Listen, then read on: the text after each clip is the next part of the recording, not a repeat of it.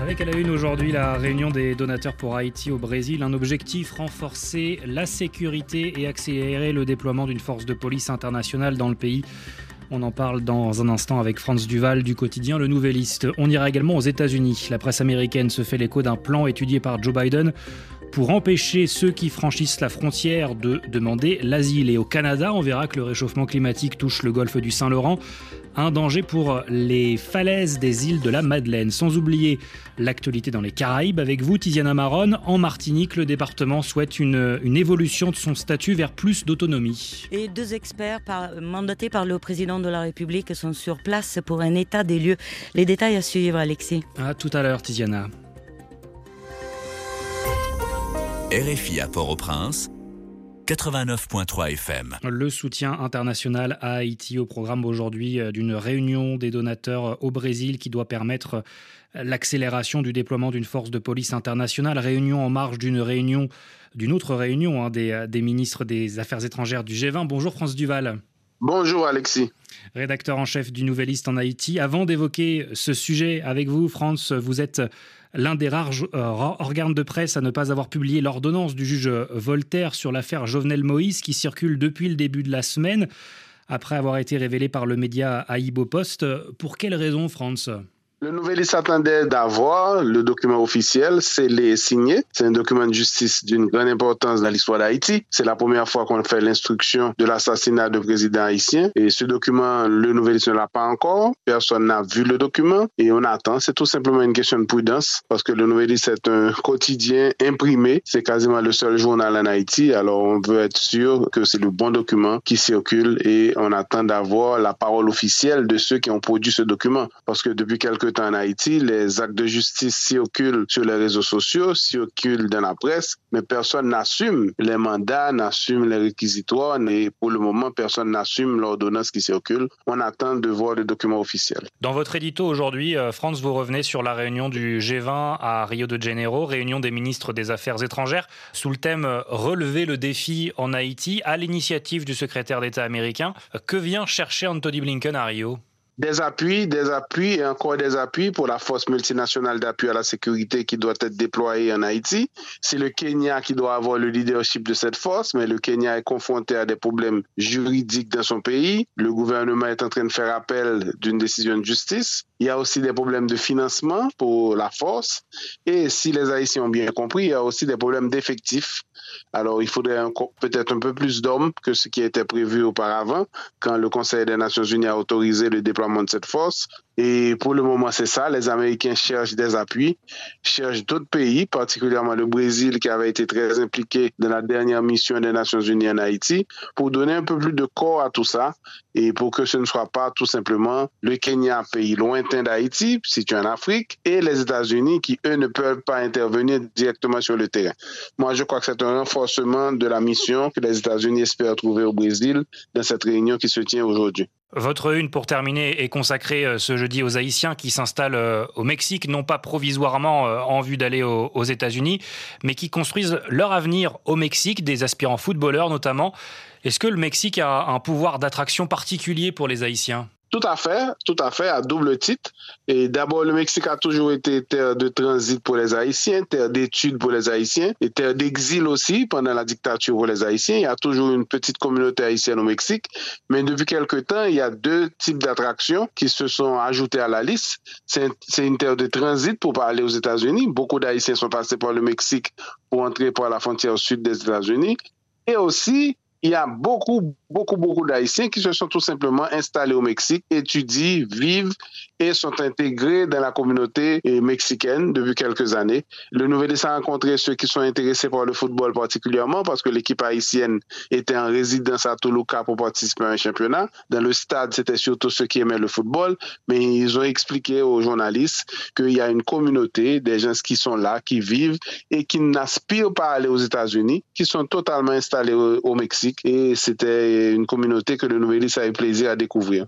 Merci Franz Duval, rédacteur en chef du Nouvelliste et bonne journée à vous du côté de Port-au-Prince. L'immigration aux États-Unis, justement, on en parle dans la revue de presse des Amériques. Bonjour Christophe Paget. Bonjour. Avec un plan qu'étudierait le président Joe Biden pour empêcher ceux qui franchissent illégalement la frontière de demander l'asile. C'est à la une du New York Times. Cette interdiction de demander l'asile ne serait effective qu'après l'entrée d'un certain nombre de migrants illégaux sur le territoire, précise Politico qui rappelle que cette mesure faisait partie d'un accord bipartisan passé ce mois-ci entre sénateurs républicains et démocrates, mais qui finalement n'est jamais passé au vote. Le plan actuellement étudié par la présidence fait écho, selon le New York Times, à la tentative de Donald Trump en 2018 de bloquer l'immigration, tentative vivement critiquée par les démocrates et bloquée par les cours fédérales. Et le fait que Joe Biden y pense aujourd'hui, estime le quotidien, montre à quel point il a changé de cap sur l'immigration depuis qu'il est devenu président. Il avait promis à l'origine un système plus humain après les années Trump. Aujourd'hui, estime Politico, la Maison-Blanche tente de transformer l'échec profond à la frontière en avantage pour le président. Christophe, le candidat Donald Trump planche lui aussi sur l'immigration. L'ancien président fait de l'immigration le cœur de sa campagne, écrit le Washington Post, et s'il revient au pouvoir, il compte immédiatement lancer la plus grande opération d'expulsion de l'histoire des États-Unis. Son modèle, l'opération Wetback, qui date de la présidence Eisenhower, Wetback, une insulte pour désigner les migrants mexicains. Des tactiques militaires avaient alors été utilisées pour rassembler les travailleurs immigrés. Aujourd'hui, des conseillers, des responsables républicains parlent en privé, explique le Washington Post, de détenir les migrants sur des bases militaires et les expulser par avion militaire. Pour compenser le manque d'espace de détention, le conseiller de Donald Trump, Stephen Miller, prévoirait de construire des camps de déportation de masse. Alors que la promesse d'une frontière mieux gérée serait un formidable argument contre Biden, écrit le Washington Post dans un éditorial, Trump et Miller semblent déterminés à aller vers une sauvagerie nativiste débridée. Et en 2024, politiquement, ce serait peut-être aller trop loin. Alors justement, sur cette question de l'immigration, localement, les États passent aussi à l'acte. Dans l'Arizona, qui partage une frontière avec le Mexique, trois projets de loi pour durcir la législation contre l'immigration illégale sont en débat. Hier, le Sénat de l'État, dominé par les républicains, a voté un texte pour criminaliser ces entrées. Reportage d'Abla Jounaidi et Julien Boileau. Trois projets de loi, un au Sénat et deux à la Chambre, dominés tous deux par les républicains, veulent rendre plus difficile la vie des personnes entrées illégalement en Arizona en les privant d'accès au travail comme aux aides publiques. L'un de ces textes pourrait être soumis directement aux électeurs à l'automne prochain. Pour Chris Gilfillan de l'association Lucha, l'intention électoraliste est claire. Les républicains ont décidé qu'il s'agissait d'un argument de campagne qu'ils voulaient utiliser. Parce qu'ils sont majoritaires ici, ils peuvent le faire. Ils attaquent nos communautés de couleur et c'est pourquoi nous sommes là. Pour l'un des textes, le projet 2060, les républicains entendent contourner le veto de la gouverneure démocrate pour le soumettre directement au vote de la population. Ce projet 2060, porté par le sénateur républicain Ben Thomas, candidat à sa réélection, a été qualifié par l'intéressé d'un des textes les plus durs contre l'immigration illégale en Arizona. Abla Junaidi, Julien Boileau, Phoenix, Arizona, RFI les États-Unis où la campagne pour la primaire républicaine se poursuit avec cette déclaration hier de Nikki Haley.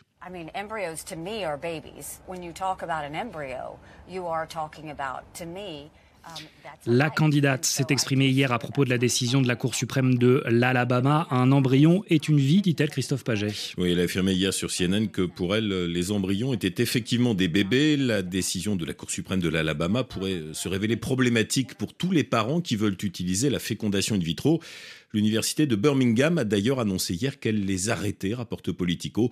Nous devons évaluer si nos patients et nos médecins courent le risque de faire l'objet de poursuites criminelles. Et les ONG craignent que d'autres États aux États-Unis suivent l'exemple de l'Alabama. Betsy Campbell de Resolve, la principale association américaine travaillant sur l'infertilité. C'est ce dont nous avons peur. D'autres États ont déjà introduit des législations affirmant que la vie commence au moment de la fertilisation. Par le passé, ces lois étaient faites pour attaquer l'avortement, mais nous avons souligné que cela pouvait aussi concerner la fertilité et la fécondation in vitro. La plupart des députés ne l'avaient pas compris et la législation a changé. Ce qu'on craint maintenant, c'est que la fécondation in vitro soit dans la ligne de mire. Veulent-ils l'interdire? Pour le moment, on ne le sait pas. Il y a des groupes qui ne croient pas à la fécondation in vitro pour des raisons religieuses. Nous savons que la Cour suprême de l'Alabama a cité la Bible. Donc la crainte, c'est que d'autres États États fassent de même. Mais l'infertilité ne fait pas de discrimination, elle frappe les gens de toute religion. Nous devons donc faire en sorte que tous ceux qui en ont besoin aient accès aux soins. C'est une maladie, il y a un traitement, il ne devrait pas y avoir de différence selon l'État dans lequel vous vivez. Betsy Campbell de l'association américaine Resolve. Radio Francia Internacional. Las voces del mundo. La suite de la revue presse des Amériques au Chili, Christophe Paget, un réfugié vénézuélien a été kidnappé. C'est une de la tercera. Ronald Reda Moreno, lieutenant à la retraite, aurait été enlevé tôt mercredi matin par des individus se faisant passer pour des inspecteurs de police. Selon le quotidien, le gouvernement chilien lui a accordé euh, à l'ex-militaire le statut de réfugié l'an dernier. Il était arrivé dans le pays après s'être échappé en 2017 d'une prison vénézuélienne, rapporte BioBio Chile. Enfermé entre autres pour rébellion et trahison à la patrie, il affirmait y avoir été torturé.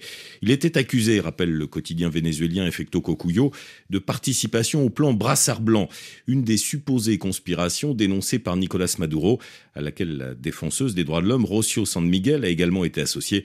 Rocio San Miguel arrêté euh, il y a dix jours au Venezuela. Les proches de Renoir Loreda Moreno affirment qu'il a été enlevé par des Vénézuéliens. Selon BioBio Chile, ils affirment qu'il a été enlevé par des fonctionnaires de la Direction générale du contre-espionnage militaire du gouvernement de Nicolas Maduro. La question a été posée au gouvernement chilien, qui a dit n'écarter aucune possibilité, écrit euh, tal qual, et qui a en tout cas demandé un renforcement des contrôles aux frontières, rapporte la Tercera. Selon le quotidien vénézuélien National, l'opposition chilienne a demandé des explications au gouvernement de Gabriel Boric, dénonçant une grave violation de notre souveraineté. Enfin, dans le sud du Venezuela, une mine illégale s'est effondrée mardi, faisant de nombreux morts. Le président Maduro parle de 15 morts, écrit le quotidien Dos Miluno. Hier, dans Talcual, le maire de la ville d'Angostura, dans l'état de Bolivar, parlait d'au moins 30 morts et 100 personnes enterrées. Le quotidien cite des journalistes locaux selon lesquels la mine était entrée en activité l'an dernier, faisait 35 mètres de profondeur et était soupçonnée d'être contrôlée par deux groupes criminels impliqués selon l'ONG Fundaderes dans l'extraction illégale d'or, l'extorsion et les assassinats. Merci Christophe Paget. Direction à présent l'Est du Canada, le golfe du Saint-Laurent qui n'est pas épargné par le changement climatique. On se penche aujourd'hui sur les cas des îles de la Madeleine où le réchauffement de l'océan et la raréfaction de la glace fragilisent les falaises, Pascal Ricola. Chaque année, les milliers de touristes qui visitent les îles de la Madeleine admirent ces très pittoresques falaises de grès rouge et ces immenses plages bordées de dunes. Un paysage unique qui fait la renommée de cet archipel isolé. Il constitue aussi un milieu extrêmement fragile et sensible aux tempêtes. Depuis 20 ans, les côtes auraient reculé de 10 mètres. Parfois, des tempêtes violentes retranchent d'un coup 15 ou 18 mètres à une falaise, menaçant de faire disparaître des habitations. Le manque de glace, dû à des hivers plus doux, rend le littoral particulièrement fragile. Les explications du géographe des zones côtières à l'Université du Québec à Rimouski Guillaume Marie. Quand il n'y a pas beaucoup de banquise, ou alors quand elle n'est pas épaisse, ou alors quand il n'y en a pas du tout, ce qui arrive à certains moments, eh bien, les vagues à marée haute, elles vont directement impacter euh, la falaise rocheuse ou euh, la plage et donc participer au recul de la côte. Alors qu'avant, ben, il y avait ce, cette barrière finalement de, glace qui pouvait euh, servir de, zone tampon. Et au bout d'un moment, ben, les, vagues vont carrément attaquer la côte. Les 13 000 habitants de l'archipel voient le paysage littéralement se transformer sous leurs yeux. Ici, l'élévation du niveau de la mer est le double de celle observée en moyenne dans le monde.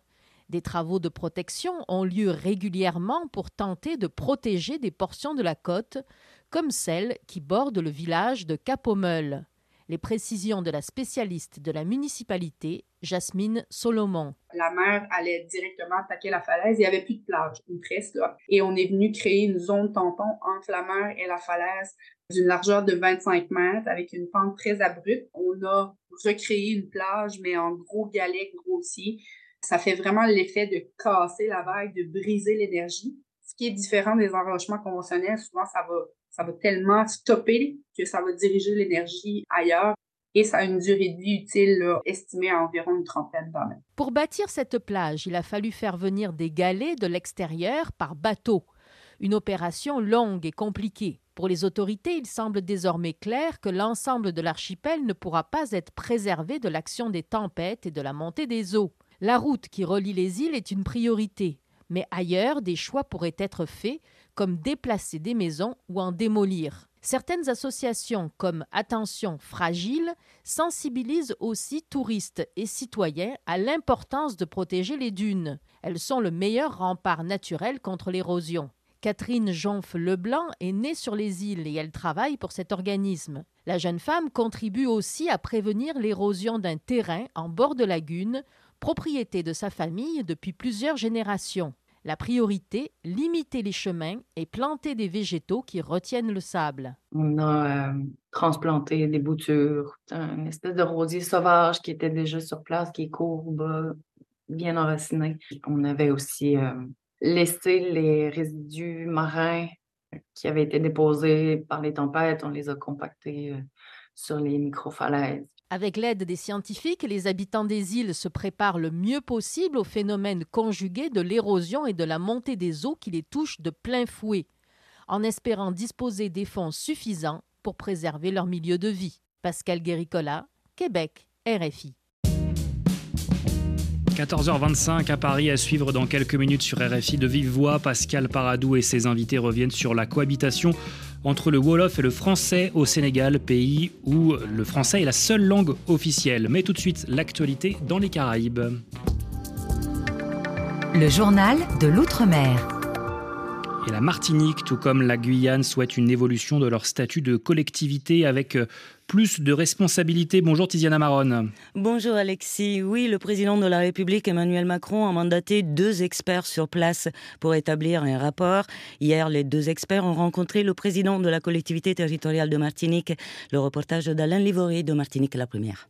La rencontre avec Serge Letchimi a duré 1h30. Le président de l'exécutif de la CTM a réaffirmé sa volonté d'inscrire la Martinique dans la prochaine réforme constitutionnelle. Il y a un agenda en 2024 et nous voulons y être c'est l'agenda de la réforme de la Constitution. Nous voulons, et la Martinique l'a exprimé à travers le Congrès, nous voulons être au rendez-vous de cette réforme de la Constitution. Si bon pour la Corse, si bon pour la Calédonie, si bon pour la Guyane, j'espère, eh bien, il bon pour Martinique aussi. Ça nous permettra d'installer localement une autre possibilité de résister à la chute démographique que nous avons, à la consommation massive et de trouver de nouvelles voies de développement économique. Les deux experts ont donc pour mission d'établir un état des lieux, des difficultés, voire des blocages qui peuvent entraver l'action publique de l'État en Outre-mer et de formuler des propositions au président de la République. Leur rapport devrait être rendu dans les six mois. Rendez-vous donc au mois de juin ou de juillet au plus tard pour connaître son contenu. Toujours en Martinique, en bref, le collectif de lutte contre l'empoisonnement des terres au chlordécone a décidé de saisir la justice européenne et l'ONU. Il invite les citoyens à se constituer partie civile dans ce dossier de l'empoisonnement des sols à ce puissant pesticide et cela en réponse au non-lieu prononcé par la justice française. Direction la Guyane pour cette distribution de répulsifs contre les moustiques au centre de référence de l'adrénaline de la drépanocytose pardon, de l'hôpital de Cayenne, une initiative de l'association Drépa Guyane pour faire face au virus de la dengue, très dangereux pour les patients drépanocytaires. Les détails de Marie-Élise Armoudon-Fleuret, présidente de l'association, au micro de Jennifer Baratini de Guyane la Première. À partir du moment où nous avons entendu que l'épidémie de dengue euh, allait en augmentation et que les services des urgences étaient beaucoup sollicités donc, sachant que la drépanocytose et la dengue ne font pas bon minage, donc nous avons sollicité l'URPS des pharmaciens afin de nous aider. Ils nous ont remis 190 kits que nous allons distribuer aux patients de Cayenne et de Saint-Laurent. L'équipe médicale a convoqué euh, des patients, ça se fera tout au long de, des semaines. Hein ils viendront chercher euh, leur kit euh, et surtout des patients qui sont drépanocytaires SC, puisqu'on sait que les SC sont beaucoup plus vulnérables au virus de la dengue. Et c'est la fin de cette édition. Bonne journée. Merci Tiziana Maron. Euh, à demain et bon après-midi. Merci également à Arthur Bon et Hélène Avril à la réalisation de cette édition. On vous dit à demain, même heure, euh, même endroit pour un nouveau journal d'Haïti et des Amériques. Vous restez bien avec nous dans un instant. Pascal Paradou pour De Vive Voix. Bonne journée à l'écoute de Radio France Internationale.